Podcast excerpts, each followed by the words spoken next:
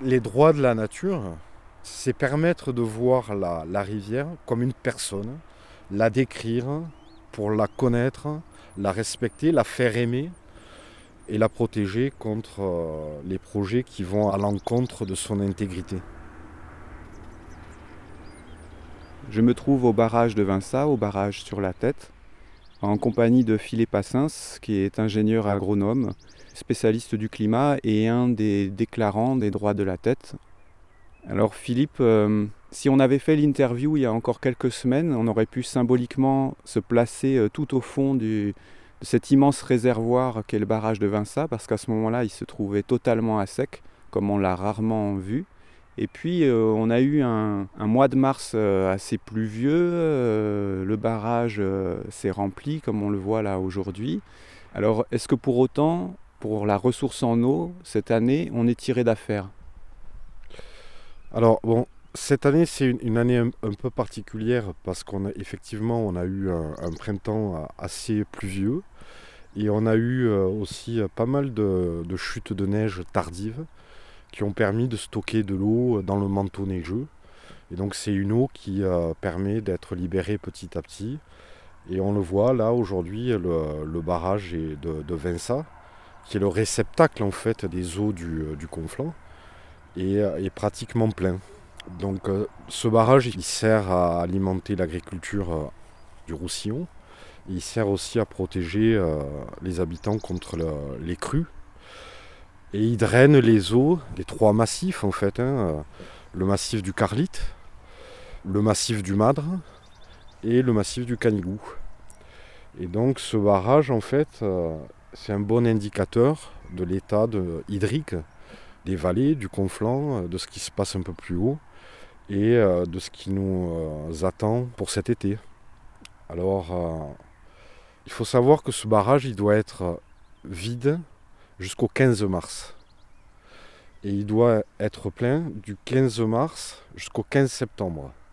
Alors c'est assez marrant parce qu'il y a eu euh, tout un tas de modèles euh, et ils ont trouvé que le meilleur indicateur c'était le niveau de la neige au Cortalets, le, refuge du Canigou. Et donc si au 15 avril il y a un mètre de neige au Cortalets, on sait que euh, le barrage sera plein et que donc on pourra soutenir l'agriculture et l'eau potable des communes en aval de, ce barrage. Donc cette année, je pense qu'on est bon. Je ne suis pas monté au Cortalets, mais euh, quand je regarde le Canigou ou quand je vais euh, sur le Madre, je me rends compte qu'il y a encore de la ressource stockée dans la neige. Voilà. Par contre, il y a un autre indicateur qui est celui de la végétation en fait. C'est-à-dire que quand il y a de l'eau qui tombe, l'herbe, les végétaux en prélèvent une partie. Et il y a une partie importante aussi qui retourne dans l'atmosphère avec l'évaporation. Et là, ce qu'on sait, c'est que après le 15 mars, l'eau qui tombe ne rentre pas dans les sols. Donc en fait, comme il y a eu un hiver qui a été relativement sec, euh, il y a fort à parier que en fait, les ressources souterraines ne sont pas régénérés. On peut le voir quand on va en montagne, les sources qui euh, coulaient euh, depuis longtemps se sont taries et euh, ne coulent pas comme elles devraient couler. Donc il y a de l'eau actuellement dans les rivières, les torrents, ce qu'on appelle le lit mineur en fait de la rivière, mais dans tout l'écosystème qui est composé des nappes et des sols, on va vers une période de sécheresse qui va être encore extrêmement marqué et qui va s'aggraver en fait pendant l'été et qui peut priver d'eau potable euh, à cause du tarissement des sources euh, un certain nombre de villages du conflant. Ce qui est arrivé euh, à l'automne dernier, il y a des communes du conflant comme Mossette et Villefranche qui ont eu des problèmes d'approvisionnement en eau. Est-ce que c'est quelque chose qui va se reproduire et peut-être se généraliser cette année et dans les années qui viennent? Certainement, parce que la plupart des villages en fait sont euh, irrigués, sont euh, alimentés par des sources. Et euh, comme on a abandonné en fait l'agriculture, le travail du sol, les murettes, les canaux d'irrigation. Si je prends par exemple le, cas de Jujols, Jujols c'est un endroit où il n'y a pas d'eau. c'est une montagne sèche. Et à l'époque, il y avait un canal d'irrigation qui alimentait en eau euh, le village de Jusols à partir des lacs de euh, du Madre. Donc c'est un ouvrage remarquable. Le, lac Noir alimentait Jujol, le lac Étoilé alimentait Noëd, et on retrouve ça aussi sur le Canigou, par exemple sur Bayestavi, sur Nières, etc. Tout un tas de canaux qui avaient coûté énormément aux générations euh, passées pour régénérer les sources et permettre l'irrigation de l'agriculture.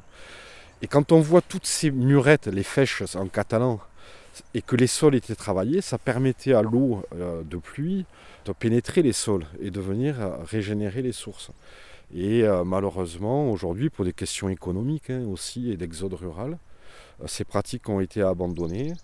Et donc, il y a une menace sur la, pérennité en eau potable de, tous ces villages. Alors, que ce soit le Cadi, que ce soit la, la Roja, tout ça, c'est la tête. Et euh, vous faites partie avec euh, d'autres euh, militants associatifs d'un projet qui est plus qu'un projet puisque ça a déjà été publié sous la forme d'une déclaration, de donner des droits à la tête. Alors ces associations, c'est En commun 66, dont vous êtes le président, et puis Notre Affaire à tous, qui est une association nationale composée principalement de juristes, et qui consiste à porter en justice des atteintes à l'environnement. Donc par exemple, euh, cette association a réussi à faire condamner l'État en octobre 2021 pour inaction climatique. Donc avec euh, notre affaire à tous, avec En commun 66, vous avez publié la déclaration des droits de la tête. Est-ce que donner des droits à un fleuve, ça s'est déjà vu? Alors, donner des droits à un fleuve, ça s'est déjà vu. Et c'est quelque chose qui s'inscrit plus généralement dans les droits de la nature. Alors c'est un, mouvement mondial en fait, hein, qui euh, est né en, Nouvelle-Zélande, euh, en Inde, en Colombie. Euh, aujourd'hui, les droits de la nature sont inscrits dans la constitution de plusieurs États en Amérique latine. Et en Europe, pour l'instant, ça n'a été fait que en Corse, hein, sur le fleuve Tavignano, en juillet 2020 parce qu'il y avait une menace d'installation d'une usine sur ce fleuve. Et ça a été fait le 26 novembre 2021 à Perpignan pour le fleuve Tête. Et aujourd'hui, il y a euh, euh, des, initiatives qui vont voir le jour hein, prochainement sur la Loire euh, et, sur le Rhône et sur le Danube. En fait, il y a toute une réflexion et, c'est vrai que ce qui a été fait sur, sur la tête, c'est un peu l'avant-garde en Europe de ce qui se passe avec ce mouvement euh, mondial pour donner des droits à la nature. Alors, donner euh, des droits à un fleuve, ça veut dire quoi? Ça veut dire euh, d'abord permettre une action coercitive, c'est-à-dire aller en justice pour réclamer des dommages lorsqu'il y a des préjudices sur, sur la rivière. Donc petit à petit, en fait, par la jurisprudence, nous allons porter les droits de la tête lorsqu'il y aura des enquêtes publiques, lorsqu'il y aura des projets qui menacent l'intégrité de la rivière, et lorsqu'il y a des travaux ou des pratiques qui vont à l'encontre de, ce fleuve. Donc ça, c'est une première chose. Mais le droit, c'est pas simplement quelque chose pour punir, c'est aussi un outil de coordination des hommes entre eux, et euh, ça permet de réguler les pratiques collectives. Et euh, jusqu'à présent, en fait, nos pratiques collectives, elles ont été euh, guidées par l'intérêt général au détriment du bien commun. Alors, il y a quelque chose qui est supérieur à la somme des intérêts individuels, c'est l'intérêt général. Et il y a aussi la nature, l'abeille, le fleuve, le cornat, le madre, le carlite, le canigou, toutes ces, ces montagnes qui alimentent notre fleuve tête et euh, qui en fait un, bien commun, un bien commun. Et donc les droits de la nature, c'est ça. C'est permettre de voir la, rivière comme une personne, la décrire pour la connaître, la respecter, la faire aimer et la protéger contre euh, les, euh, les, projets qui vont à l'encontre de son intégrité. Est-ce que notre fleuve est en bonne santé actuellement? Alors, notre, notre fleuve va très mal va très mal, notamment sur la partie aval du barrage. C'est-à-dire que bon, en amont, sur la Cerdagne, le Cap-Cyr, le Conflent, ça va à peu près, euh, même si, comme je le disais tout à l'heure, il n'y a pas de pratique collective pour euh, nourrir et prendre soin euh, du fleuve. Il y a des projets toujours d'urbanisation qui prélèvent, mais ça va à peu près. Par contre, sur la partie aval, c'est-à-dire entre le barrage de Vinça et Canet, c'est un véritable massacre. Hein. Ça fait mal au cœur, vraiment. Si vous passez en voiture le long de la tête, que vous jetez un coup d'œil sur l'état de, la rivière, ça, prend le cœur, quoi, ça prend les tripes. Quoi. C'est, euh, un écocide hein, en fait, qui a été euh, pratiqué euh, durant les 40 dernières années. Et, Beaucoup du fait de la construction de la 116 Alors en fait il y, a plusieurs problèmes. Il y a le barrage de Vinça sur lequel on se trouve qui a complètement modifié la dynamique du fleuve. Euh, notamment en, le privant d'apports d'alluvions justement qui descendent du conflant hein, lorsqu'il y a des, inondations, hein, des, chutes d'eau. Donc euh, il y a ce problème-là, ce qui fait que le, bas de la rivière, hein, en fait l'aval, après le barrage, n'est pas alimenté comme il se devrait en alluvions euh, pour maintenir son lit en fait, avec des galets, etc. Et il y a un deuxième problème, c'est que en fait entre en gros, I sur tête et Canet, on a endigué le fleuve. Sur sa rive droite, avec la 116, et sur sa rive gauche aussi, il y a euh, des digues qui ont été faites euh, en cailloux. Or, un fleuve, même si euh, il est gêné en amont par le barrage et qu'on le prive de ses, alluvions, quand il y a des inondations, en fait, un fleuve, il se déplace. C'est vivant. Et donc le fleuve, quand il a besoin d'alluvions, il a la capacité à se déplacer, à aller éroder à droite, à gauche, à venir se nourrir des, euh, alluvions qu'il y a sur les bords. Il faut savoir qu'à un moment, quand il y avait des grandes crues, les trois fleuves des Pyrénées-Orientales, hein, le Tech, la Glie et la Tête, se mélangeaient. Se mélangeaient. Et c'est ce qui a nourri la plaine du Roussillon, construit l'agriculture et la fertilité du sol.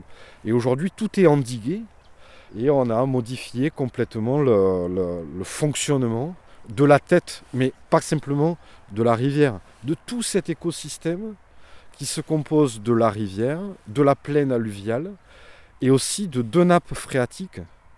La nappe superficielle qui euh, permet l'irrigation et qui alimente plusieurs communes en eau potable, et surtout la nappe très profonde fossile du Pliocène qui a plusieurs millions d'années, et euh, qui permet d'alimenter en eau potable euh, près de 300 000 personnes dans la plaine du Roussillon. Et donc, euh, ce fleuve va très mal, hein, l'ensemble du fleuve, hein, c'est-à-dire la rivière, les nappes, etc. La rivière est, surexploitée. Les prélèvements sont trop importants. Rien n'est fait pour permettre, lui, permettre de se régénérer, en fait. Hein. Et donc, à terme, on court droit vers une disparition du fleuve. C'est-à-dire que comme le fleuve n'est plus alimenté en alluvion, la tête est en train de creuser le toit de la nappe phréatique qui est en argile, et le fleuve petit à petit s'enfonce, s'enfonce dans la nappe, à tel point que au lieu d'alimenter les nappes, les nappes se vident dans la tête. C'est-à-dire que le fleuve n'alimente plus la nappe, il la draine. Et donc, en période de sécheresse, on va voir le fleuve qui va disparaître sous terre et qui va emporter avec lui euh, les ressources euh, en eau superficielle. Quel genre de problème peut provoquer le, mélange de l'eau du fleuve avec euh, la nappe phréatique? Des problèmes directement sanitaires? Alors, non, le, plus gros problème, euh, c'est la disparition de l'eau, en fait.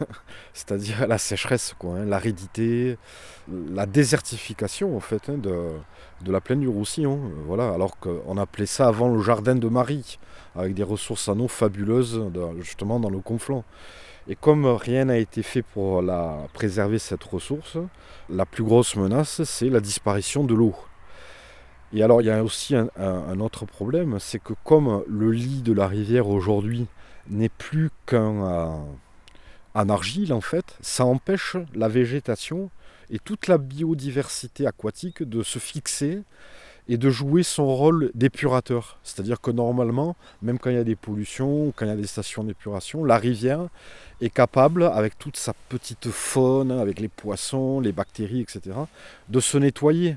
Et ce qui fait qu'à l'embouchure de, la, tête, à Canet-en-Roussillon, l'eau, euh, normalement, euh, naturellement, est de bonne qualité. Or là, comme plus rien ne peut se fixer, on a en fait un canal. La tête, entre Vinça et Canet, est en train de devenir un canal qui n'alimente plus les nappes et qui n'a plus euh, un rôle d'épuration. Et on assiste à une disparition très rapide et massive de la biodiversité. Des insectes, des oiseaux, de la faune et de la flore. Voilà, donc euh, voilà ce qui nous attend en fait. Hein. C'est pas réjouissant. Alors, il y aurait la possibilité de faire face à cette menace, mais à deux conditions. Il n'y a que deux conditions qui permettraient de résoudre ce problème. C'est que ce soit collectif, c'est-à-dire que tout le monde s'y mette, les habitants, le privé, le public, qu'on se serre tous les coudes pour euh, prendre soin de notre fleuve et qu'on arrête de construire et de, partout. Et la deuxième condition, c'est qu'il ne peut y avoir de solution que basée sur la biodiversité. C'est-à-dire faire avec le fleuve et pas faire contre le fleuve. Écoutons la, la rivière, aimons-la, respectons-la, et elle nous donnera peut-être la, solution à nos problèmes. Merci Philippe. Voilà. Merci beaucoup.